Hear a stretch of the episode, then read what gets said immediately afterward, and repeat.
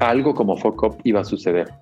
Cuando nos dicen cómo le hicieron para crear eso, qué visión tuvieron de ver que el fracaso podía resignificar, ni lo teníamos claro al principio. Y algo como Focop tenía que existir en el mundo. Y si no éramos nosotros, alguien más lo iba a crear. Porque es una reacción al capitalismo neoliberal extremo de consumismo y tal. Y estos rollos simplistas de celebrar al ego y al individuo exitoso. Hola innovadoras e innovadores, soy Nicolás Domeye, su anfitrión. Este es Innovadoras sin filtro, un programa que ofrece soluciones, estrategias e ideas poderosas a las y los emprendedores, disruptores rebeldes e innovadores que quieren cambiar el mundo y que enfrentan grandes retos para lograrlo. Entrevisto a innovadoras e innovadores sociales extraordinarios que ya están haciendo una gran diferencia en el mundo para que podamos aprender directamente de ellos sus recetas del éxito y qué tuvieron que superar para lograrlo. Nuestras invitadas y nuestros invitados nos comparten todo sin ningún filtro. Sus éxitos, sus fracasos y errores, sus miedos y también sus secretos más íntimos que les permitieron superar los retos que se enfrentaron en el camino. Innovadores sin filtro es co-creado por Tony Carr, cofundador de Halloran Foundations, y Nicolas Demeye, su servidor y coach de personas extraordinarias que tienen un gran impacto en el mundo. Este programa es posible gracias al generoso patrocinio de Halloran Foundations y New Ventures. Mi invitado de hoy es Pepe Vietoro, el cofundador de Fuck Up Night, un movimiento global y una empresa social con presencia en más de 300 ciudades de 90 países. Fuck Up Night ha logrado democratizar el fracaso a través de eventos donde gente que no conoce a nadie en la sala viene a contar sus historias de cagadas profesionales historias de negocios que quiebran, acuerdos de socios que se pelean, productos que deben retirarse del mercado. Se cuenta todo. Pepe es un veterano de las startups. No se considera como un emprendedor serial, sino como un creador serial. Ha dirigido mercados en Latinoamérica e Iberia para empresas como Deal y WeWork. A Pepe le gustan los viajes, la comida rica y las buenas conversaciones. Y esta que sí va a ser una muy buena conversación. Hola Pepe, muchas gracias por estar aquí hoy. Hola Nico, gracias por invitarme. No, pues tú sabes, la idea de Innovadores sin filtro es hablar sin filtro y tampoco mis preguntas tienen filtro. Entonces, siempre a mí me gusta empezar preguntando a la gente quién, quiénes son. Pero contigo me metí a ver quién eres o lo que hay de público de ti, ¿no? Que eres de Chiapas, y que estudiaste ingeniería física ah, y en tu experiencia profesional, yo noté diferencias, o no sé si diferencias, dicotomías, ¿no? En el sentido de que observo que trabajas o has trabajado con grandes empresas o startups que se volvieron grandes, tipo WeWork o Deal, y antes en el pasado con Telmex, Ternium Movitro, y al mismo tiempo eh, fuiste el creador de movimientos sociales, de impacto social. El más famoso es uh, Fuck Up Night. También fuiste cofundador del Impact Hub, creaste uh, South Hope en Chiapas y trabajaste en Revolución uh, con letras. Entonces, ¿cómo, ¿cómo te defines tú con, con estas dos cachuchas que me, a mí se me hacen muy, muy distintas? Mira, eh, interesante forma de empezar porque es algo que traigo muy en mente continuamente. Y si tuviera que usar una palabra, típicamente uso la palabra emprendedor, pero aquí entre nosotros, que podemos tener una conversación más profunda, más allá del small talk de presentarme nada más, te diría como creador. Eh, y me refiero a que emprendedor es una palabra que es más fácil, ¿no? Cada quien tiene su propio significado y le dices, ah, me defino como emprendedor, se imaginan cosas y se quedan contentos y dicen, ok, claro. Eh, y cada quien pensará lo que quiere pensar, ¿no? Porque ha creado empresas, o porque ha creado adentro de un corporativo o adentro de una startup. Cada quien se imagina algo y se queda feliz. Pero realmente lo que yo pienso, lo que me he dado cuenta que es el hilo conector de mi carrera profesional, es que me gusta crear cosas que ojalá puedan vivir por su propia cuenta después y no depender de mí. O como lo tengo en LinkedIn para darme aires de grandeza, cosas que puedan ser más grandes que yo. y entonces me acuerdo que una vez, todo esto viene de inseguridades, ¿no? De la, esta dicotomía la venía viviendo ya algunas veces y mm, la sociedad y la familia y todo el mundo te empuja a que te enfoques. te dicen, es que si no eres tenaz y si no enfocas tus energías y si no construyes tu perfil hacia algo específico, pues después nadie te va a tomar en cuenta, ¿no? Y, y en esos miedos y en esas incertidumbres, me acuerdo que un día en un road trip con mi ahora esposa, me cayó el 20 así, de la nada como que, o de las preocupaciones que siempre tienes en tu cabeza, en un momento dije, ah, lo que hay en común en todos esos saltos y cosas que he intentado, que he fracasado, que he hecho, es que me gusta crear. Y entonces ya con ese hilo conductor me sentí mucho más confiado de seguir doubling down, ¿no? De seguir haciendo eso que yo le llamo creación, aunque otras personas me dijeran, no eres tenaz o tu currículum es muy jumpy, saltar de un, otro, de un lado a otro, o no has tenido un trabajo por más de X tiempo, cosas así, pero ya era mi forma de entenderlo. Entonces ya era como, ah, sí, no me importa, eso no es lo que quiero lograr, ¿no? No quiero un currículum que X tipo de persona acepte o no quiero nada de eso que comentas, lo que quiero es crear. Y en resumen, con crear pues, puede sonar un poco esotérico, pero si me defino como creador es porque, pues, tengo ciertos problemas con la autoridad y sobre todo me gusta decir con la autoridad a lo tonto. Cuando te dicen tienes que hacer algo solo porque sí, pero no tiene lógica, reviento, no, no puedo.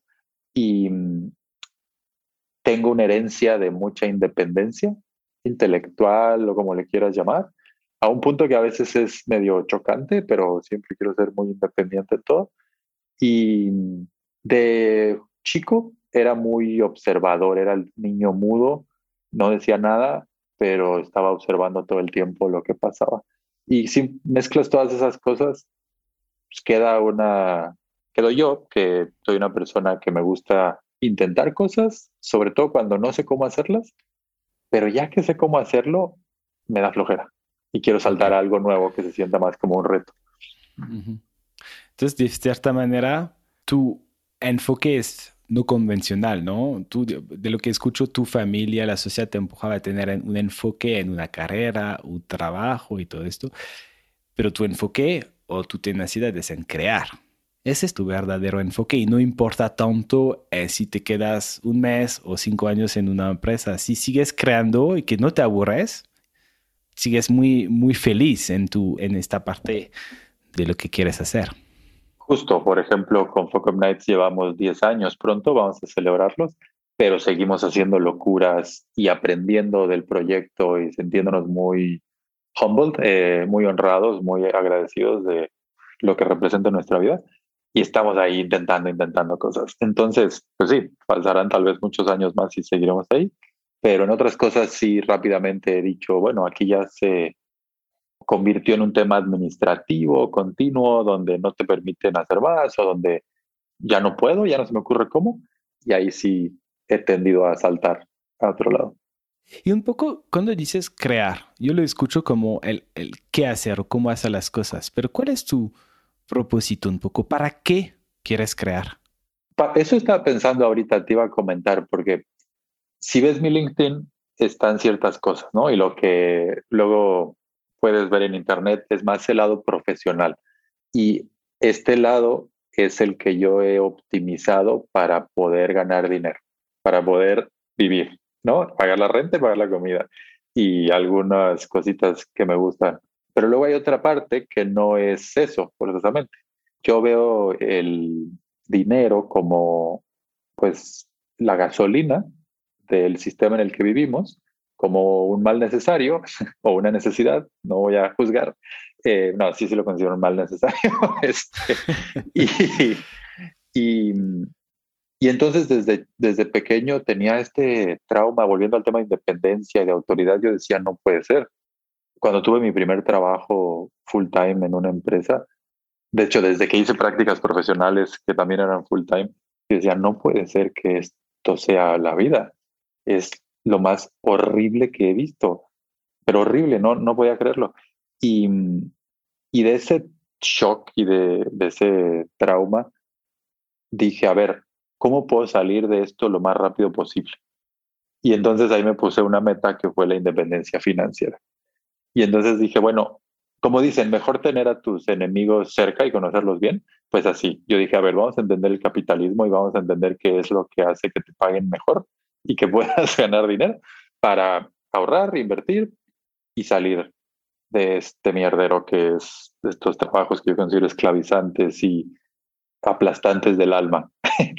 y entonces lo que se ve públicamente, lo que se nota más de una carrera profesional o de mi carrera profesional, pues es eso que ves en LinkedIn, que es lo que gana dinero. Pero aparte, pues están otras cosas que he creado, que, en las que he participado del lado, por ejemplo, de activismo de derechos humanos eh, o de otros frentes que considero igual, si no más importantes. Porque, respondiendo a tu pregunta, ahora sí, el para qué hago lo que hago, pues en la, eh, lo cortoplacista es para salir de la rueda de hámster del capitalismo y de hacer cosas por ganar dinero que no quiero hacer. Y más a largo plazo, lo que he dado, me he dado cuenta que me gusta es ser mala influencia. Me explico qué quiere decir esto, que algunos amigos a veces dicen, no te juntes con Pepe porque es mala influencia, te va a convencer de que renuncies a tu trabajo o algo así, algo loco. Y eso me encanta, me encanta poder ayudar a las personas a que tomen sus propias decisiones, ¿no? Ya que no sean víctimas del sistema. Y entonces, por ejemplo, ir evolucionando mi capacidad de creación para poder ser parte de algo que yo considero muy bonito como el impacto de Fuck Up Nights, pues ya se me hace un avance, ¿no? Ya es mejor que solo un trabajo X donde solo pago la renta y la comida. ¿Por qué? Porque Fuck Up Night se alinea mucho con esos intereses míos de ser mala influencia, ¿no? De que la gente se pregunte, ah, mira, hay otra forma de ver este tabú, este estigma del fracaso y esta identidad que yo me había generado de fracasado, etc. Y esos chispazos, esos cambios en las personas me mueven mucho y son el, la razón de ser, ¿no? la misión de Focop. Entonces, pues poco a poco ahí entre cagadas y batallas y darme topes contra la pared, he ido alineando, entendiéndome que lo mío es crear hacia ese camino de mala influencia. y nada, ya ahí vamos. Hablaste de evolución, yo escuché revolución. Lo que quieres es revolucionar el sistema un poco y, la, y las personas que están en el sistema. Sí, la verdad sí, no, no creo que tenga sentido este sistema que genera desigualdad by design, ¿no? Por diseño, a propósito, y sufrimiento y muerte y todo. Eh, siendo que tenemos tanta abundancia, tantos recursos, tanta inteligencia, tanto todo, pero no nos sabemos poner de acuerdo y hemos tomado como dogma un sistema querer ser mejor o más o tener más que el de al lado entonces es ahí, ¿no? Es ahí donde tenemos que ajustar para que luego todos podamos apoyarnos. Buenísimo, Pepe. ¿Y cuándo empezaste quizás de, chiquito? Ah, ¿cuál, era, ¿Cuál era tu sueño? De, de chiquito yo no tenía ni idea. O sea, no, por ejemplo, mi hermana, que es la genio de la familia, ella desde los seis años decía, yo quiero ser, en ese momento, bióloga marina y luego terminó siendo oceanóloga y una eminencia a nivel nacional de, de eso y haciendo su posgrado, su doctorado con premios Nobel y todo. Yo, no te miento, más o menos a esa edad, mi respuesta era quiero ser albañil, que puede ser muy bonito, ¿no? Tal vez ser albañil, no sé, eh, pero yo simplemente lo decía porque vi una peli de Cantinflas donde trabaja de albañil y me llamó mucho la atención y los legos todas estas cosas, muy enfocado en mi rollo.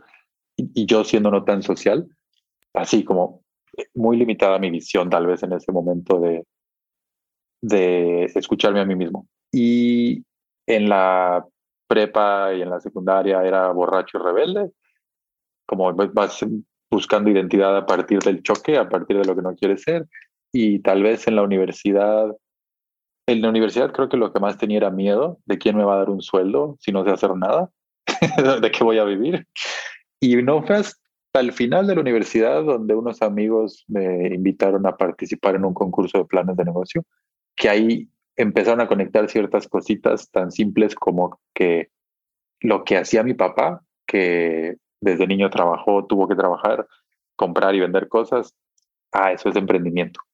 Y entonces ahí primer clic como de, ah, mira, pues quizás no tengo que optimizar mi perfil para esos trabajos tan horribles que ya probé, sino para esta otra cosa que tiene un poquito más de libertad y un poquito más de potencial de salir del hamster wheel antes.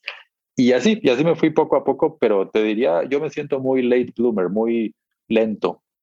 a veces digo que soy de lento aprendizaje. Siento que no me meto bien en algo hasta que no entiendo y eso hace que vaya muy despacio al principio y muy como poco convencido de las cosas, a diferencia de otras personas que dicen, esto es lo que quiero y esto voy a hacer y con permiso. Entonces, regresando otra vez al tema de la dicotomía, que siento que es algo otra vez muy particular en ti, el, el, lado de quiero revolucionar el sistema y lo tengo que entender desde adentro, porque al final tienes esta, desde, empezaste casi eh, haciendo activismo, haciendo empresas de impacto social, uh, cofundando Fuck Up Night con un propósito muy noble, ¿no? y al mismo tiempo, WeWork, Deal, y no son empresas en que te quedaste para ver cómo era el capitalismo, te quedaste y te sigues quedando. ¿Por qué te quedas? ¿Por qué te has quedado tanto tiempo? Pues mira, eh, dependiendo de cuándo salga este episodio, no, mira, eh, la verdad es, no es solo un tema de aprender, no es como, sería muy bonita la historia, ¿no? Como para un cuento, una peli, me metí solo para aprender del Evil Empire, del imperio maligno, pero no, es un tema también de dinero, es un tema de, de acumular y de invertir y de tratar de salir de ese hamster wheel para poder tener una mente más despejada y conocerme, conocer cómo funciona mi mente cuando no hago algo primero por el modelo de negocio, sino lo hago primero por el impacto, lo hago primero por el placer, por la alegría, por lo que sea que traiga. Pero yo sé por la herencia que traigo y por el sistema en el que vivimos, bueno, yo es uno de mis limitantes, de mis creencias que me autolimito quizás. Yo siempre pensé que necesitaba primero la independencia financiera para poder encontrarme de, mayor, de mejor manera sin, esa, sin ese miedo de escasez de dinero. Y e, ese ha sido mi estilo, ¿no? Primero alcanzar independencia financiera para ahora, a mis 37 años, pronto 38, empezar a vivir de otra manera.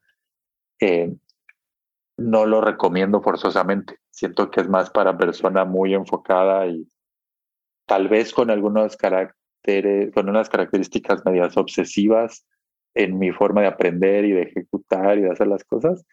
Para la mayoría de personas yo quizás recomendaría más el hacer algo que sí sea fulfilling desde el principio y, y llevársela por ahí de manera un poco más balanceada y no tan extrema como yo. ok, ok. Entonces tú, el tema es que si, si yo trabajara en un gran corporativo y que así por miedo a la escasez, ¿sabes? Desde como tú, al final tú dijiste, no puedo, no podía o tengo esta creencia que si no soy independiente financieramente no puedo desempeñarme, tener casi felicidad, ¿no?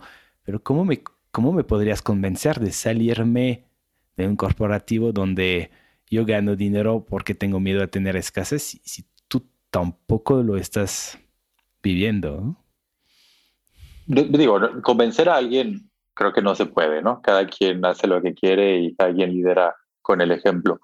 Y, sí que se puede, para cuando este episodio salga al público, a la luz, eh, estaré en una situación distinta.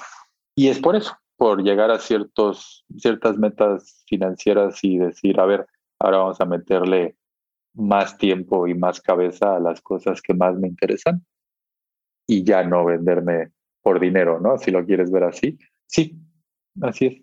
Y bueno, y, creo que tu pregunta también abre otra puerta que es el lado positivo del cuando sí, que es, a ver, si ya sabes cómo funcionan las cosas, si ya sabes cómo conseguir capital, contratar gente, escalar algo en el capitalismo, en la realidad del sistema en el que vivimos y tal, tal, tal, y además ya no tiene ciertas ataduras, entonces ahora vamos a intentar otras cosas, ¿no? Y a, divertirnos más y a tratar de tener otro tipo de impacto.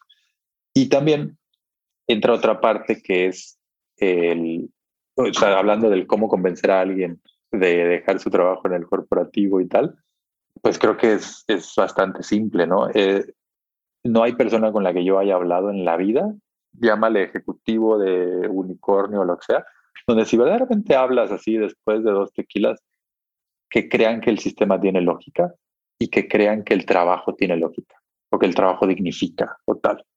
Creo que ya con la apertura de información del Internet y el mundo en el que vivimos actualmente, ya nadie se la compra. Todo el mundo entiende que estamos en una carrera competitiva media extraña, el juego en el que nos pusimos nosotros mismos como especie, pero nadie te dice, ay, claro, es que mi meta es, mi meta en la vida, mi propósito, mi misión es crear esta startup para que los consumidores puedan consumir más y pagar a tres meses sin intereses. pues no, es, no es el propósito de nadie. Sin embargo, escuchas las narrativas de emprendedores haciendo cosas así o de personas que participamos en cosas que no forzosamente son nuestro propósito y, le ponemos toda una narrativa muy bonita y muy romántica para que ciertas personas se la crean y quieran meter dinero y etcétera. Entonces, convencer a alguien de salir de este juego creo que es bastante fácil, es simplemente tener una conversación franca basada en la lógica de decir, ¿tú qué crees? O sea, ¿qué es lo que verdaderamente te da felicidad? ¿Qué es el impacto que quieres generar? Y la gente automáticamente te dice, bueno, si realmente pudiera, haría las cosas un poquito diferentes. Y entonces, pues el punto es poder hacerlo, ¿no? El cómo sí, para mí. Y es ahí donde he tratado de, de llevar mi vida. Claro, entonces no es que el trabajo no dignifica, es dependiendo del trabajo, ¿verdad? Si haces algo, trabajas en algo que te gusta o donde estás haciendo, teniendo el impacto que tú quieres, aquí te puedes como desempeñar felizmente y, vivir tu propósito. Sí, también ahí uso esa frase que tiene muchas implicaciones, ¿no? El trabajo dignifica, porque qué es digno y qué no es digno, ¿no? Es algo muy de, de los que han tenido el poder y los que han escrito la historia, que pueden definir qué es lo digno y qué no, y venir y decirte, esto no es digno, aunque tú creas que sí, todo este rollo. Entonces, eh, entramos también en el punto de independencia intelectual, emocional, espiritual y decir, me importa un carajo que digan que X o Y de mi carrera profesional o de mi desempeño, de mi impacto, de mi ejecución. Lo hago para mí, no para ser mejor que X bajo las definiciones de Y. Es que realmente estamos viendo otra vez la, el conflicto que tiene entre la autoridad de, de la sociedad, del capitalismo, de la familia, versus la independencia tanto financiera y emocional que tú estás buscando. De cierta manera, para poder ser quien quieres ser de verdad. Poco. Ok, buenísimo, bebé. Ah, me gustaría un poco ir hacia el tema de, de Fuck Up Night, donde creo que donde te volviste tú una, una, una figura ah, global, ¿no? y en general hablo y pregunto a mis ah, invitados siempre una pregunta sobre cuál es su definición del éxito. Pero a ti, antes de hacerte esta, me gustaría saber cuál es tu definición del fracaso. Fíjate que no estoy seguro de cuál es mi definición del fracaso. Creo que fracaso, fracaso, o bueno, un medio de diccionario, ¿no? Mi definición de fracaso es cuando no alcanzas las expectativas que tú mismo te generaste. Y entonces la pregunta es, ¿qué expectativas te generas? Y ahí entra todo el mundo, ¿no? Quiero tener un mejor jardín y un mejor coche que el de mi vecino quiero ganar más, quiero el siguiente puesto, quiero tener, levantar 100 millones de dólares, quiero, quiero, quiero. Y esas son expectativas que uno mismo se pone porque nos creemos cuentos que vemos allá afuera y nos empezamos a comparar, ¿no? Porque vivimos en ese sistema de comparación y de fomentar una mentalidad de escasez. Y entonces esto me lleva a mi definición de éxito, que es, para mí el éxito es estar bien con perderlo todo. Y se refiere a que el mejor lugar, espacio-tiempo en el que puedes estar como persona, en mi opinión, muy humilde y potencialmente equivocada opinión, es el lugar en el que si cagas todo, todo fracasa y todo va mal, hoy, mañana vas a seguir haciendo lo mismo. ¿Por qué? Porque ya estabas haciendo lo que querías hacer.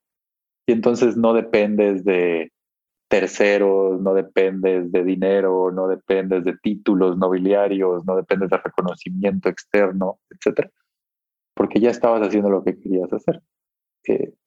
Eso. Y entonces te das, o sea, y ahí no dependes de que tu coche sea X o Y o no lo tengas o no tengas, y no dependes de nada. Simplemente ya estás haciendo, ya estás viviendo la vida que quieres vivir, sin dependencias, eh, sin attachments, ya poniéndome más budista, eh, que te generen ansiedades, ¿no? Y malestar. Entonces, eso, si, eh, si estamos como personas en un momento de vida y en un lugar de vida donde estamos bien con perderlo todo, pues quiere decir que no nos hace falta nada. Quiere decir que estamos bien viviendo la vida que queremos vivir. Ok, ¿y tú ahora te consideras exitoso? Bastante. Eh, fíjate que, que sí, eh, y es una de las primeras veces en mi vida que lo contesto así, tan convencido. Y se debe a un montón de cosas y de decisiones duras, o no duras, pero decisiones importantes que hemos tomado con mi esposa en los últimos años, que nos han llevado a estar en un lugar más, más así, eh, donde estamos bien con perderlo todo. Y entonces, por ejemplo, yo me pongo a pensar ahorita, ah, mira, trabajé tanto por alcanzar, por ejemplo, independencia financiera. ¿Qué pasa si mañana, hoy pierdo todo? Todos los assets, todo la, lo que tengo financieramente. Y entonces ahí ya entra el tema de qué dependencias tengo, ¿no? ¿Cambiaría mi forma de vivir?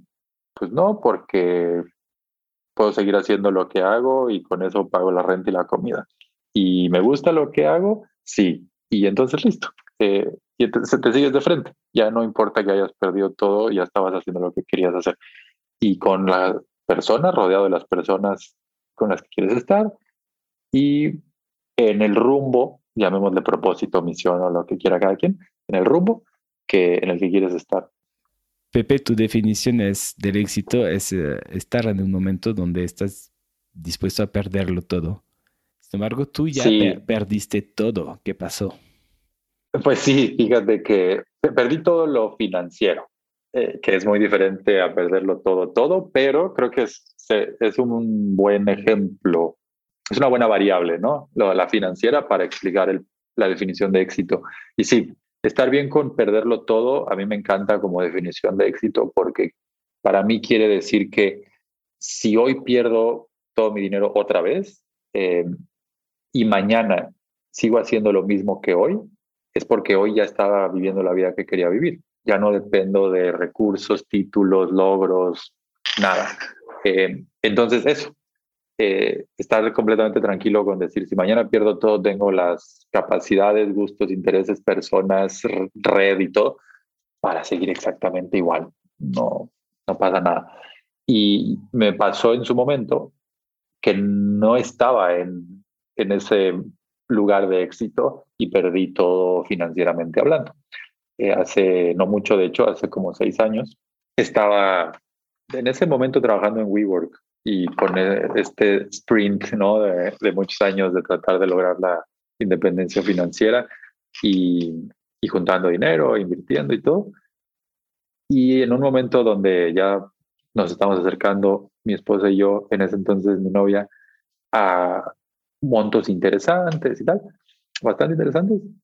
Mi papá tuvo un colapso financiero así hecatombe. Eh, lo involucraron en un fraude enorme, enorme de millones de dólares y lo y pues también por la avaricia, ¿no? Él se involucró con personas con las que para nosotros que lo rodeábamos era claro que no debía involucrarse y se lo dijimos y él quiso seguir. Entonces, otra lección ahí de de ya tener suficiente y que seguir buscando más. Eh, y cuando, y además cuando se te juntan las moscas, ¿no? Cuando te busca cierto tipo de persona, focos rojos. Y tuvo ese colapso financiero, perdió todo, perdió, o sea, acabó no en ceros, sino en menos, mucho, mucho, mucho, mucho.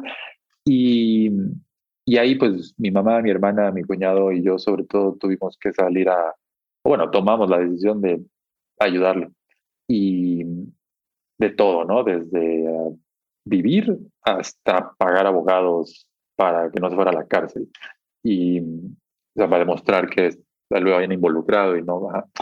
Eh, y entonces meterle más dinero, ya que perdiste todo, porque nosotros teníamos dinero invertido con él y tal, y luego ayudar, entonces te quedas en ceros, y luego de lo que sigues ingresando también paga abogados y paga otras necesidades y tal, entonces yo le llamo como no, no volver a empezar de cero, sino volver a empezar de menos algo, y fue una lección bastante interesante, positiva, me atrevo a decir ahorita, porque en su momento yo le estaba dando mucha importancia al tema de la independencia financiera y un día te sientes como que, uff, vamos muy bien, mira el número, y al día siguiente es como, mierda, a volver a empezar desde cero o desde menos, y con muchos problemas familiares y externos y todo, eh, hasta de seguridad. Eh, y entonces en ese momento lo que decidí hacer fue dejar mi trabajo con sueldote de Nueva York y meterme en Focop, que me, en Focop yo ganaba la cuarta parte de lo que ganaba en WeWork. Y teníamos para tres meses. Si en esos tres meses yo no generaba un modelo de negocios, cero. Que se acababa el dinero. Y tomé la decisión de saltar ahí. Y creo que es porque te genera un shock tan grande, o sea, ese tipo de shocks y ese tipo de crisis eh, porque el shock es el shock, no pasa. ah, ya perdí todo, ok, pues perdí todo, no hay mucho que buscarle, ¿no? Pierdes todo y listo. Pero la crisis después familiar y de emociones y de, de rechazo y de un montón de cosas podridas, eso es lo que estaba duro y lo que te hace preguntarte, ¿estaba priorizando las cosas correctas o no? Y estaba siendo, estoy siendo la persona que quiero ser o no. Y es ahí donde dije, a ver, ya habíamos empezado un proceso ahí como de hablar de una potencial, bueno, no, ni siquiera, fue ahí. Eh, se mezclaron varias cosas, se mezcló un, todo este colapso con el hecho de tener un jefe en WeWork con el que no compartía valores, dicho en pocas palabras, y que los socios de FOCOP, tres socios dijeron, vamos a sentarnos un sábado por la mañana, reunión muy importante, y dijeron, queremos llevar a FOCOP Nights a su máxima expresión. Y para eso creemos que Pepe puede ser el CEO ideal por la experiencia que tiene previa. Y dijeron, sabemos que estás en WeWork y que estás contento y todo, y que ganas un chingo, pero queríamos poner esto sobre la mesa. Simplemente ponerlo sobre la mesa. Yo les dije, ¿qué creen? Ya no estoy tan feliz en WeWork. Y a pesar de todo este tema de que en ese momento pude haber tenido más mentalidad de escasez, mi decisión fue priorizar lo que más valoraba eh, de manera más profunda que creo que es gracias al shock y a la crisis, en parte, de ser más honesto con uno mismo. Y y decidí saltar a ganar la cuarta parte, un poco menos de la cuarta parte, y, y tratar de generar un modelo escalable para Focop que terminamos pudiendo generar y, y creciendo la, la organización. Em, esa, esa es una historia de perderlo todo cuando no, me, no estaba preparado para, para perderlo. Y un poco lo que te ha ido a superar este momento es tener esta otra oportunidad que parece increíble porque ya perdiste todo financieramente, estás en un trabajo que te pagan muchísimo, el vuelo de Nueva York viviendo en México y te sales para irte a hacer algo donde tienes tres meses para lograr sacarlo adelante y te pagan una cuarta parte. ¿Qué pasó en tu cabeza? en este momento? Pues yo creo que la palabra es autenticidad. hay momentos en los que te cansas de estar haciendo cosas que no van contigo. Y si bien yo al principio en WeWork había sido muy feliz porque estaba muy driven by achievement, o sea, los logros y el, la gente y la dinámica de WeWork era muy positiva para mí al principio. Eh, pero después esta otra persona llegó a, a digamos, romper con muchas de las cosas que, que yo operaba y que yo creía. Entonces ahí fue de entrada el momento de decir, a ver, a ver, a ver, yo no tengo ese perfil de empleado de voy a agachar la cabeza porque el jefe lo, lo dice y no lo necesito. Gracias al privilegio que he tenido y a la experiencia previa que he tenido, sé que puedo crear algo mañana, ¿no? Y no pasa nada. O, encontrar una manera de sobrevivir y pagar la renta mañana. Y, Y pues esto obviamente vuelve al punto que mencioné previamente de independencia, ¿no? Muy interesado en la independencia. Entonces, tú quieres aplastarme mis creencias, mi forma de hacer las cosas, pues entonces yo no quiero estar aquí. Y en ese momento también, cuando te das cuenta de que puedes perderlo todo así, por lo más inesperado de un momento a otro, entonces dices, ¿para qué le doy tanta importancia a esta acumulación? Si todo se puede ir al traste de un momento a otro, y mañana puede ser un cáncer o mañana puede ser lo que sea, mejor ponte a hacer lo que quieres hacer eh, desde ahorita. Ese es el valor de las crisis, tal vez, y de los fracasos. Ok, acabas de decir que tomaste decisiones duras, ¿no? Para llegar ahí. Um, ¿Qué tipo de decisiones duras tuviste que tomar? Pues mira, volviendo a Fuck Up Nights, o sea, en los últimos años hemos tenido pandemia, hemos tenido recesiones y todo tipo de sorpresas, ¿no? Guerra y cositas así. Y eso ha cambiado mucho la realidad de mi vida y, de la vida de muchas personas. Y un ejemplo que fue bastante claro fue el que quizás otro momento en mi vida donde te hubiera contestado lo mismo muy seguro de sí, me siento bien pinche exitoso, hubiera sido hace como, ¿qué fue? ¿Tres años? ¿Dos años y medio? Antes de la pandemia, cuando estaba como CEO de Focop, hablando del lado profesional, y Focop estaba creciendo un montón, su impacto, su calidad, su comunicación, su dinero, su capacidad de pagar sueldos y de todo, estaba escalando de manera muy rápida y nos agarró la pandemia. Entonces, un poco antes de la pandemia, te hubiera dicho, vivo como quiero, donde quiero, haciendo lo que quiero, con la gente que quiero y en un proyecto profesional muy alineado a mis creencias y a mis formas, ¿no? A mí, y es ganas de ser mala influencia. Y, a nivel mundial y todo. Y luego, pum, viene la, la, pandemia y nos mueve el tapete y de un día a otro, pues tenemos el, teníamos el 83% del revenue de la empresa eh, en peligro y todos los ajustes que vienen con eso, ¿no? Ajustes de personal, ajustes de socios, ajustes de vida, de todo, de ingresos y de tu día a día, porque tu día a día se vuelve comer mucha caca y tener que tomar muchas decisiones necesarias que, y tener muchas conversaciones difíciles donde como líder, la gente de una organización, la gente te voltea a ver para que tenga respuestas. Y cuando estás viviendo algo inédito a nivel de humanidad, llevando una organización que está en todo el mundo, pues no hay muchas respuestas.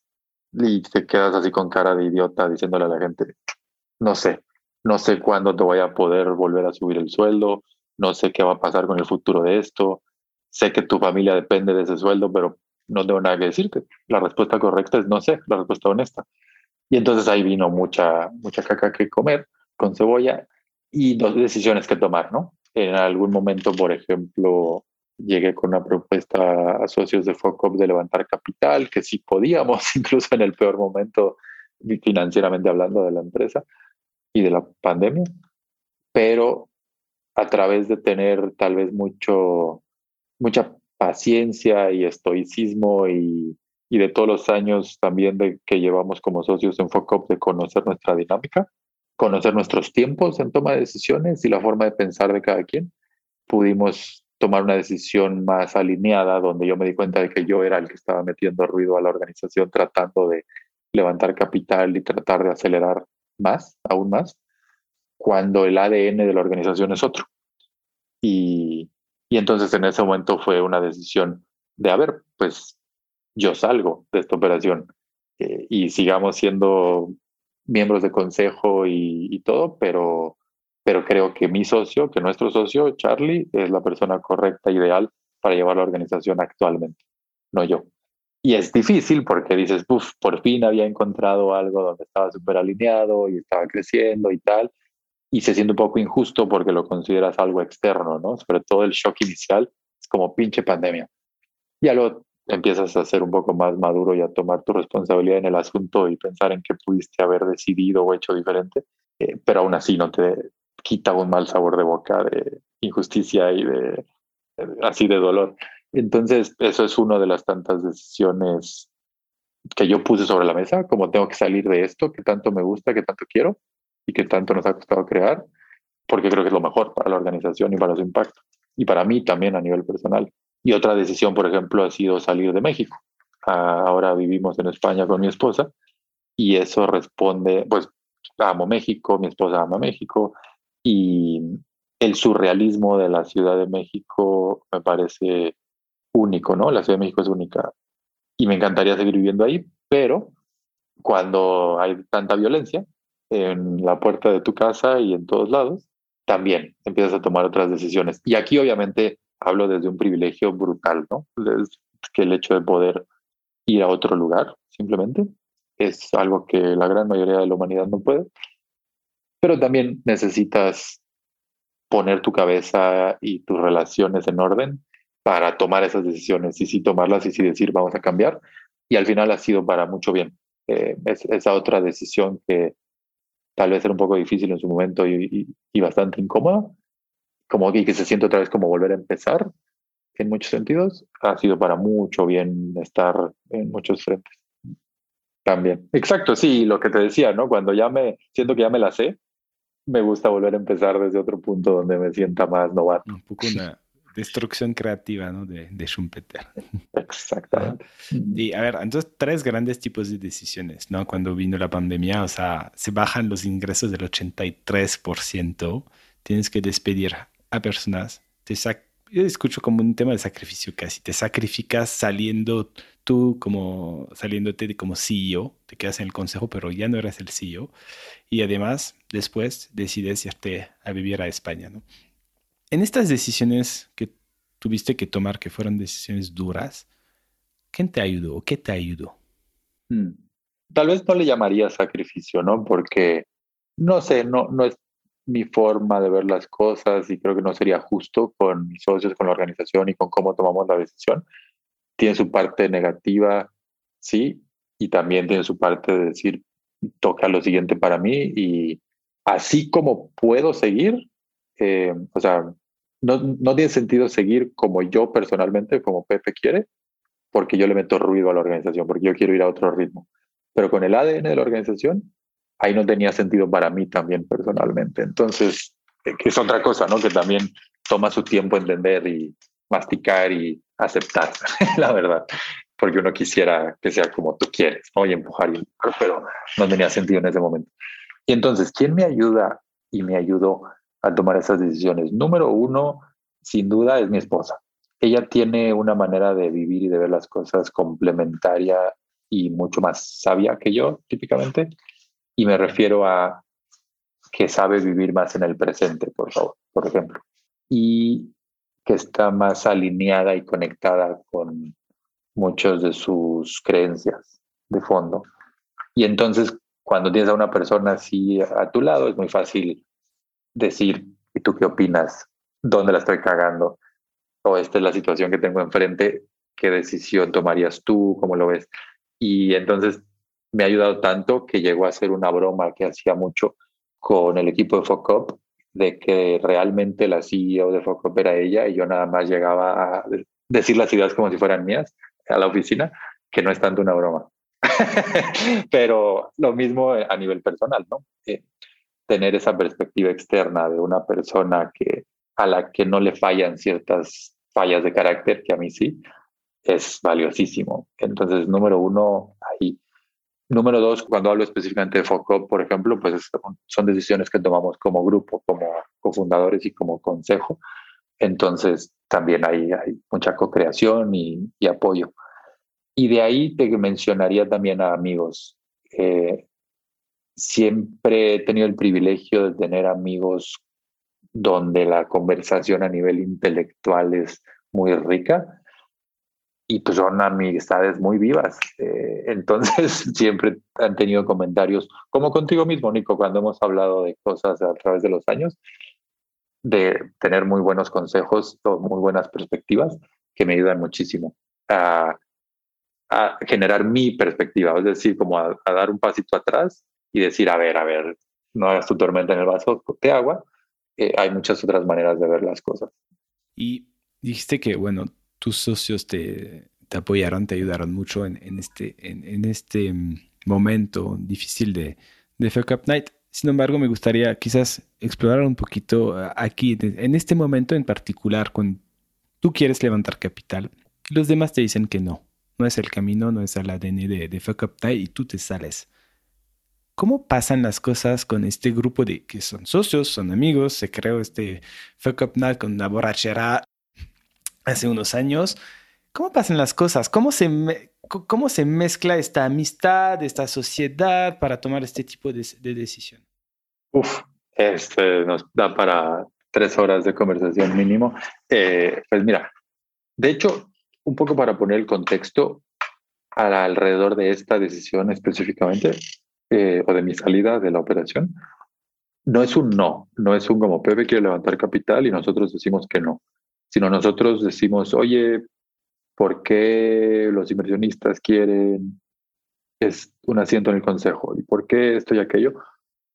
Cosas con las que no precisamente estábamos tan alineados todos. Y entonces ahí quedan muchas dudas y muchas indefiniciones con las que no puedes traer socios a la mesa, ¿no? Si si el socio no sabe en qué se está metiendo con esas indefiniciones, pues no puede. Y la otra son los tiempos, que ah, pues a mí me gusta ejecutar las cosas rápido y sobre todo cuando hablas de levantar capital, tengo la experiencia de haberlo hecho antes y sé que debes de tener un plan y, y tiempos bien definidos para que no se te diluya el esfuerzo, por así decirlo en pocas palabras, y, y tampoco estaba sucediendo. Entonces, no había un timeline y no podíamos poner un timeline de cuándo vamos a tomar decisiones. Era más una conversación como de, no, o sea, no me apures, ¿no? Esto, esta decisión se va a tomar cuando se va a tomar y así no puedes levantar capital. Entonces, ese fue un, una muestra, no un no, porque lo digo yo, eh, consejo, el consejo, sino un, esto que estás proponiendo, Pepe, no pega. ¿Cómo operamos aquí? Y entonces yo decir, ok, eh, ¿para qué me hago tonto? ¿Para qué empujo algo que no va a suceder?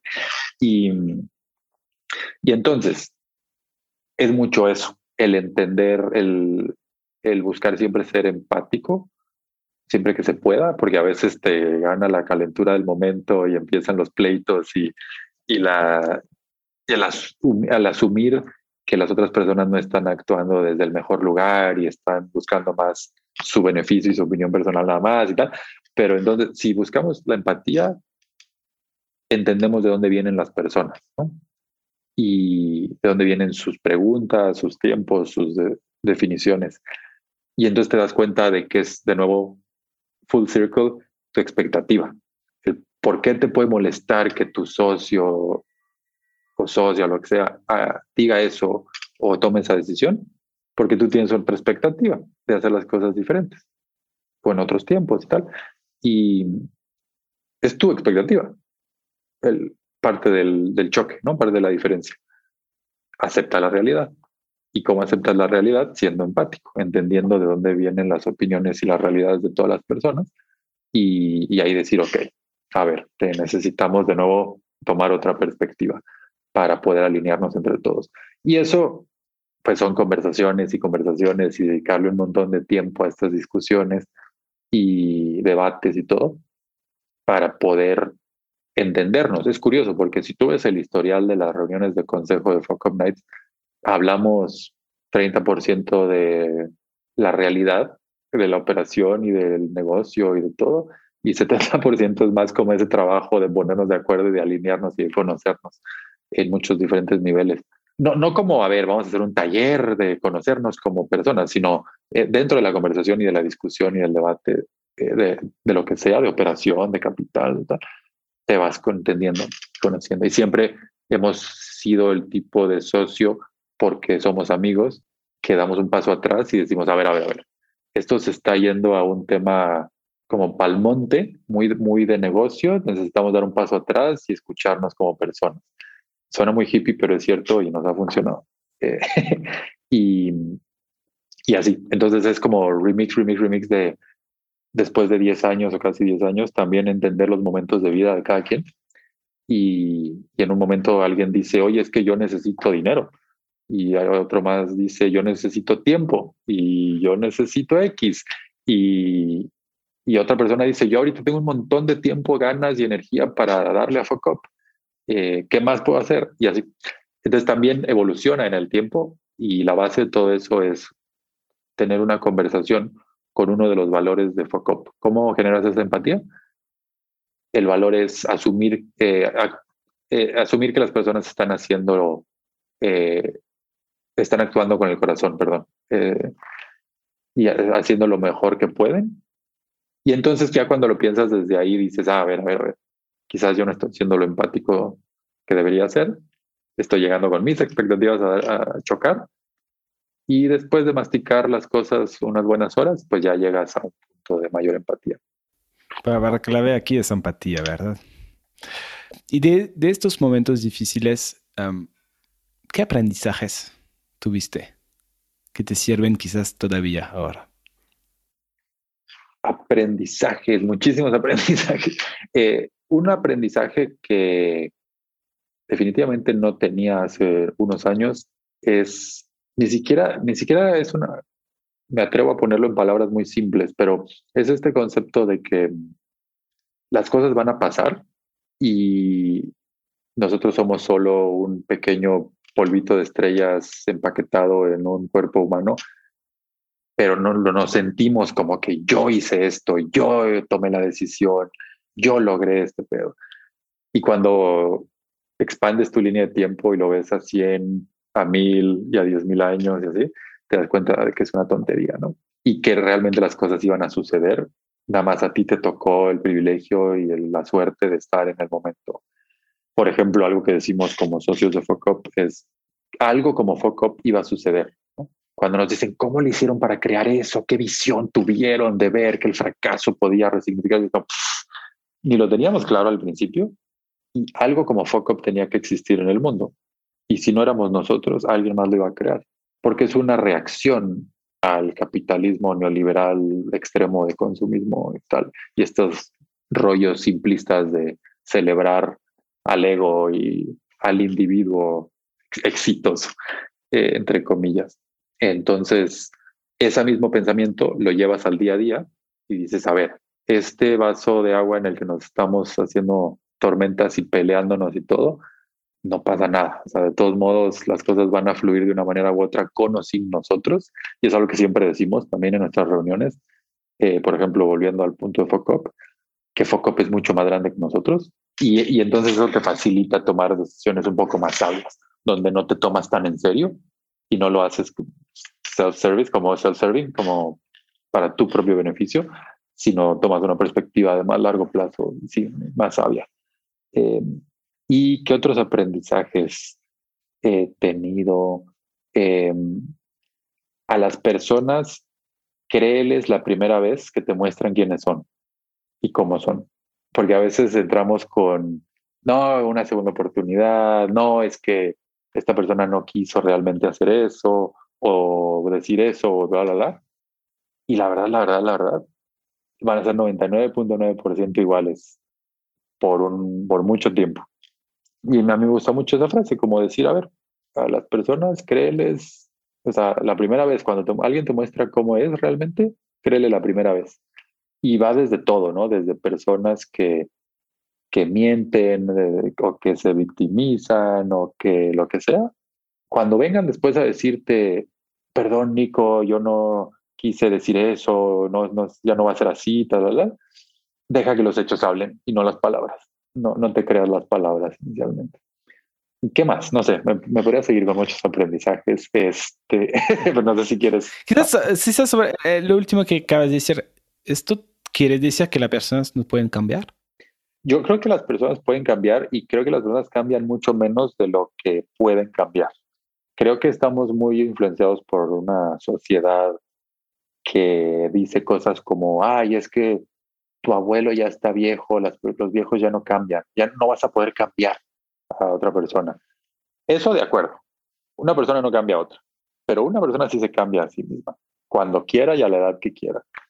El tema es que creemos que no es así y nos creemos tanto nuestros rollos identitarios que y también tenemos tan poco tiempo y capacidad para self-awareness, para conocernos y cuestionarnos nuestras creencias, que, que no lo hacemos, ya sea porque estamos trabajando dos o tres trabajos o lo que sea, pero O sea, no, no, no es que le estoy echando la culpa a la gente, simplemente no tenemos tiempo suficiente para hacerlo así como vivimos la vida o vive la vida la mayoría. Pero sí, sí creo que puede cambiar y he visto a personas cambiar drásticamente, pero sí a través de los años. Y, y es por eso que digo, a ver, hasta que las acciones demuestren lo contrario, porque las palabras pueden ser eh, la intención, el demostrar la intención, pero no el estar ahí. Y regresando al primer comentario que hiciste, primer aprendizaje, que yo le puse, en mi cabeza le puse la palabra humildad, ¿no? O sea, al final nosotros llegamos en un momento donde todo estaba aquí. Si no lo hubiéramos hecho nosotros, alguien más lo hubiera hecho, ¿no? Y queremos dejar algo más grande que nosotros. Y me recuerda un poco lo que dijiste en un TED Talk un día diciendo que creo que algo como la, la suerte su, viene después de preparación y oportunidad. Un poco así tú llegaste, entonces ustedes llegaron en un momento listo, ¿no? Y está el contexto listo y lo crearon ustedes. Pero no fue porque tú dices fuimos tan visionario. Yo quisiera aquí, quizás no tan, no tan de acuerdo contigo, pero que con alguien que observa mucho contigo, que tiene estos ojos, quizás observaste algo que ya estaba pasando que poca gente lo podía ver. Es eso un visionario de cierta manera, ¿no? Un visionario es alguien que tiene esto, que lo ve antes de que todo lo demás lo vean. ustedes fueron los primeros, nada más. Pues creo que hay dos maneras de ver esto. Hay dos lecciones muy positivas que podemos sacar de esto. Uno es que, ¿por qué alguien puede ser visionaria o visionario? porque nació en X país, en X familia, con X recursos, no se murió de hambre ni de X enfermedades, porque no fue tan discriminada o discriminado por discapacidad género, etcétera, etcétera, etcétera, preferencias y demás. Entonces ahí ya llevas como un 99.9% de suerte, no de yo hice las cosas y tal. tu vida y tu circunstancia y tu privilegio te pusieron en un lugar eh, para poder estar ahí simplemente y poder disque tomar decisiones, porque esas decisiones también vienen completamente influenciadas de tu educación, de tu familia, de tu privilegio y de la vida que has podido vivir, que solo la has podido vivir por tu privilegio.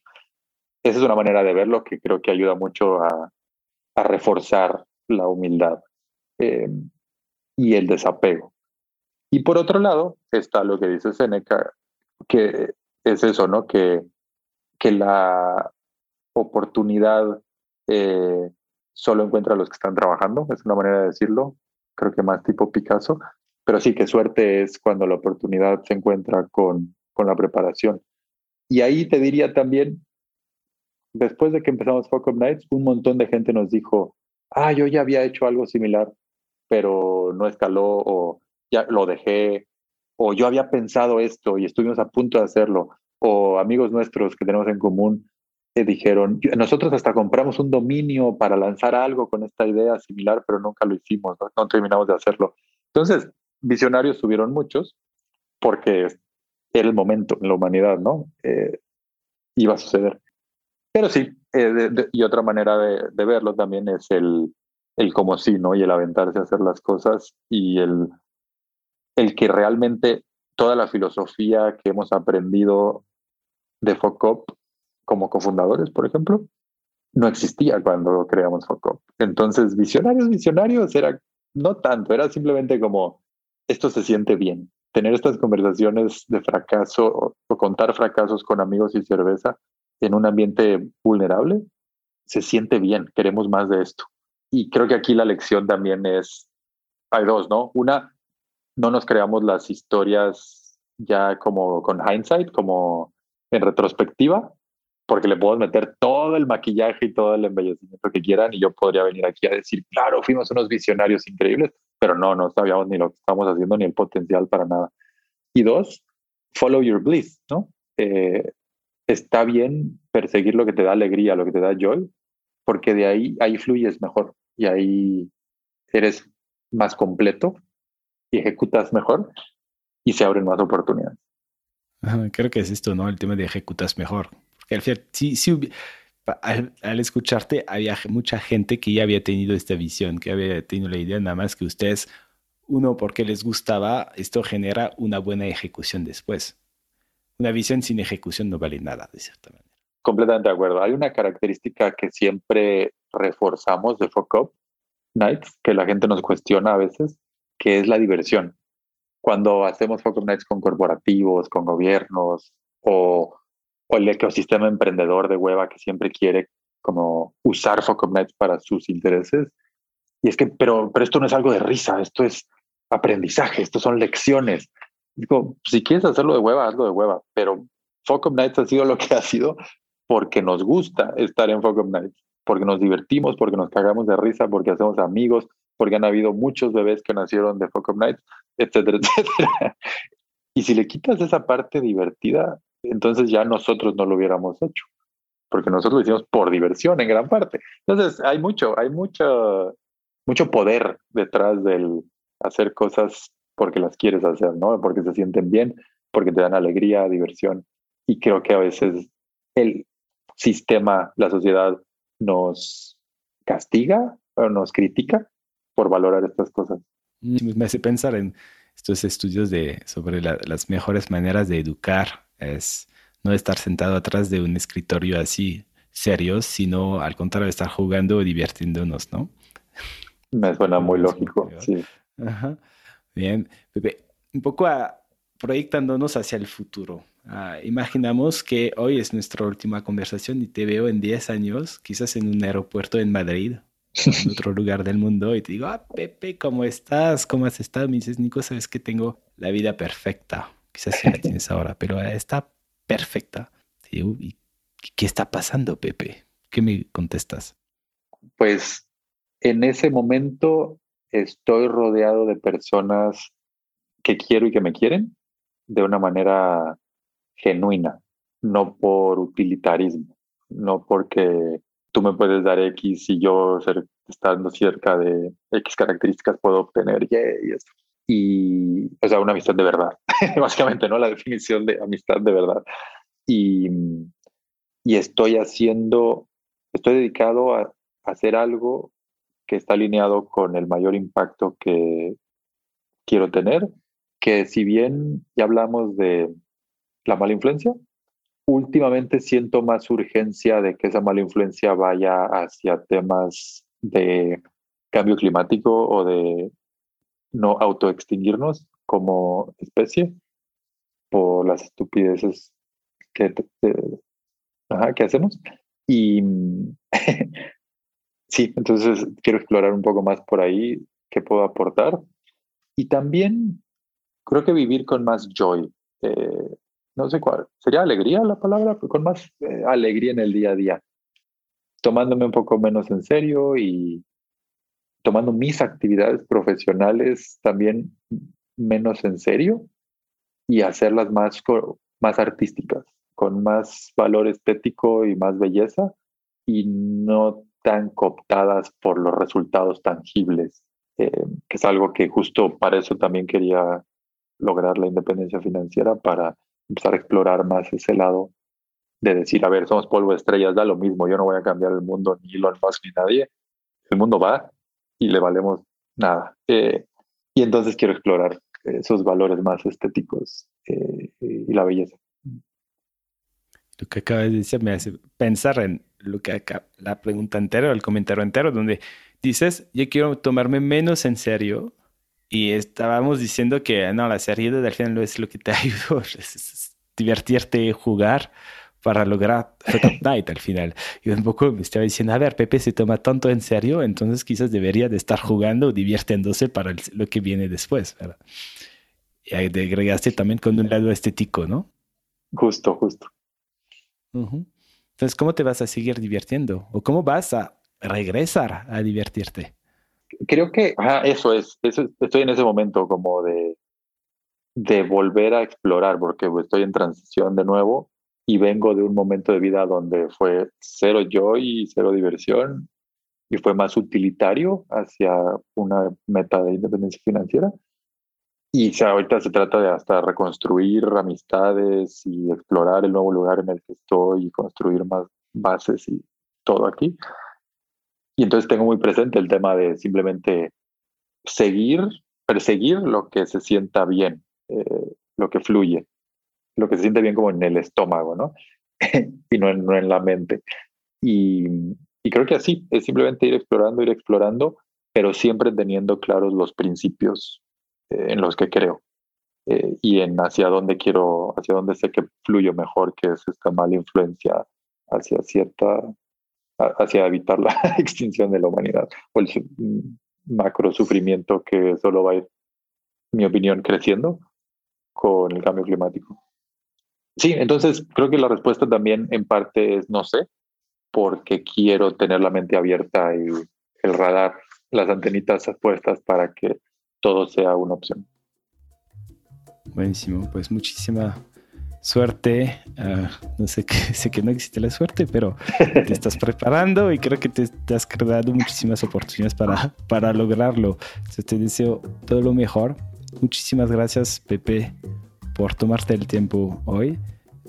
yo me llevo muchísimas, muchos aprendizajes de esta conversación. Creo que el tema de el, el, hilo conductor aquí, hablamos de hilo conductor al inicio, creo que fue el tema de empatía y humildad. Mm. Me quedo con estas dos, dos características tuyas. ¿no? Tener empatía y tener humildad y al final no tomarte tanto en serio si quieres lograr grandes cosas, hay que divertirse. Así es, en mi opinión y en mi experiencia operamos mucho mejor. Buenísimo, muchas gracias Pepe. Gracias a ti Nico, qué. Seguro que sí. Igualmente, un abrazo fuerte, chao. Bye bye. Muchísimas gracias por escucharnos. Si te gusta este podcast, por favor recomiéndalo a tus amigos, a tus colegas, a tu familia. Siempre queremos mejorarnos y queremos escucharte. No dudes en enviarnos tus comentarios, retroalimentación o consejos sin ningún filtro en innovadoresinfiltro.com. Gracias y hasta luego.